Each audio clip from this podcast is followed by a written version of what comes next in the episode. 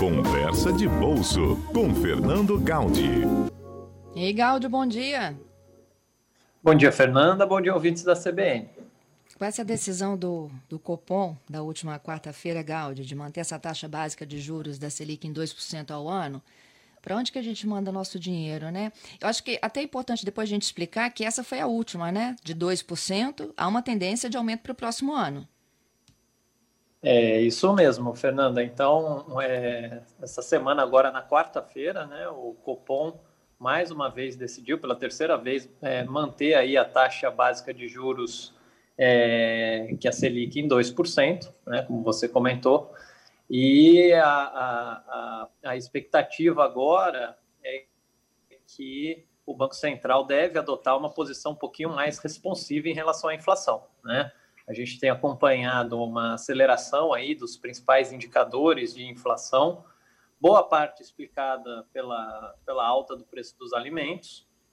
Né? É, obviamente que isso também foi influenciado pela cotação do dólar, é, uhum. Mais recentemente, o dólar já voltou também a, a, cair um pouquinho, então tem esse, esse efeito contrário. Mas Ontem também caiu teve um muito, outro... inclusive, né? É, não, sim, sim. Se a gente olhar o dólar hoje, ele está sendo negociado em torno de 5,08, né? Então ele está com uma tendência de baixa aí. Se a gente olhar aí os últimos, as últimas semanas, é, lembrando que o dólar chegou aí, estava é, sendo negociado em média aí 5,40, 5,50 chegou a bater bem mais do que isso, né? Lá no, no ápice da, da, dos impactos da pandemia, mas agora já está em torno de 5,08. Então a gente vê uma tendência aí de diminuição do dólar e isso de alguma maneira deve também é, para os índices futuros de inflação, esse efeito deve, deve diminuir. Mas de toda maneira, quando a gente olha a inflação esperada para 2021, e esse é o, é o número né, que, o, que, o, que o Banco Central olha, que o mercado olha, enfim, é, isso é divulgado num, num, boletim que chama Boletim Focus. O que é o Boletim Focus? O Banco Central ele pega lá os bancos, né, os, os economistas dos bancos, os, os, economistas das consultorias econômicas, das gestoras de recursos e faz uma pesquisa. Então, a, a inflação esperada para 2021 é algo em torno aí de 3,34%, de acordo com esse último boletim. Então, é, é ninguém está achando que a inflação vai sair de controle. Né? Então, o que, que, isso significa, Fernando? Isso significa que é, existe sim uma, uma tendência de, de aumento da taxa de juros, da Selic. Né? Então, ela, como a gente falou, está no patamar de 2%, que o mercado está estimando aí, olhando já os, os, os, as negociações com base em títulos futuros, com base em precificações aí de títulos negociados no mercado, é que em seis meses, ela, essa, a taxa Selic deve subir por alguma coisa perto de 2,25%. Para final do ano que vem, ela deve estar alguma coisa em torno de 3, 3,10%. E a expectativa aí que em dois anos deve chegar alguma coisa em torno de 4, talvez um pouquinho mais em alguns momentos.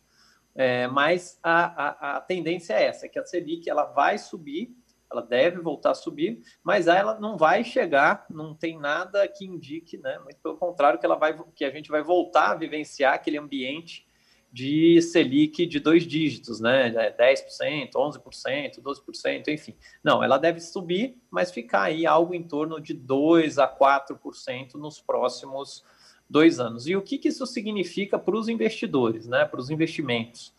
É, isso significa que a rentabilidade de investimentos tradicionais de renda fixa vai melhorar, mas vai melhorar um pouquinho, porque como a gente está vivenciando essa taxa de juros historicamente baixa, de 2%, mesmo que aumente para 4% daqui a dois anos, né, óbvio que vai ser uma melhoria, mas não é uma melhoria é, é, que, que vai fazer tanta diferença, ainda mais considerando essa, a inflação esperada.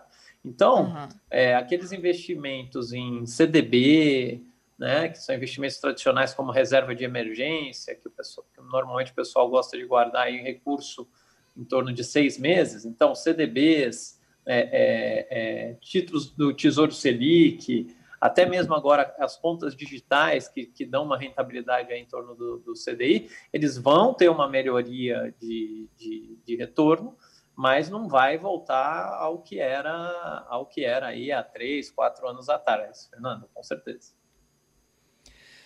É, Gaudi, não vamos viver mais tempos daqueles, né, que o dinheiro rendia e se multiplicava. É, aquela história do, exatamente, do, do, do, rentismo, né? O dinheiro que simplesmente investimento de renda fixa você conseguia ter uma rentabilidade muito boa, ela provavelmente ficou para trás. E isso é bom. É, é, sempre bom a gente enfatizar que isso é bom. Por quê?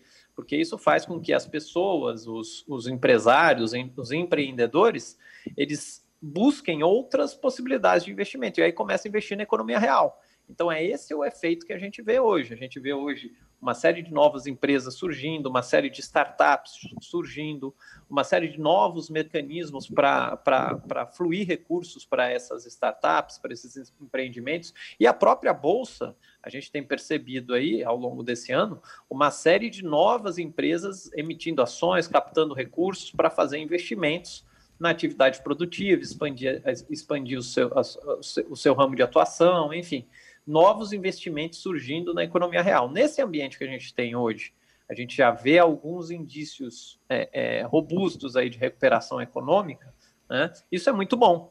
Isso é muito bom porque é, é provavelmente isso vai gerar é, mais renda, isso vai gerar mais emprego no futuro. Então, o, o, o juros baixo né, para o investidor que estava acostumado só com renda fixa, ele é uma nova realidade ruim mas para o mercado como um todo é boa. O que, que esse investidor tem que fazer agora? Procurar outras alternativas, né? Fundos multimercados, fundos de investimento em ações, se informar investir, é, investir diretamente em ações, diversificar, porque a, a, aquela rentabilidade que a gente conseguia alta em renda fixa, é, só deixando o dinheiro lá no CDB, num título, né, no próprio título do Tesouro, essa realidade ela não existe mais. Ficou para trás. É isso aí. Para aquele que está juntando dinheirinho para aposentadoria, também é diversificar?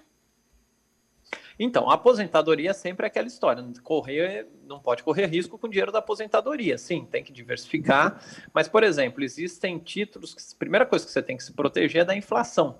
Então, Tesouro IPCA, e ele está até pagando, se você olha hoje o Tesouro IPCA 2035, que é um título que vence lá em 2035, ele paga inflação, que é o IPCA, mais 3,71%. Então, juros real de 3,71%.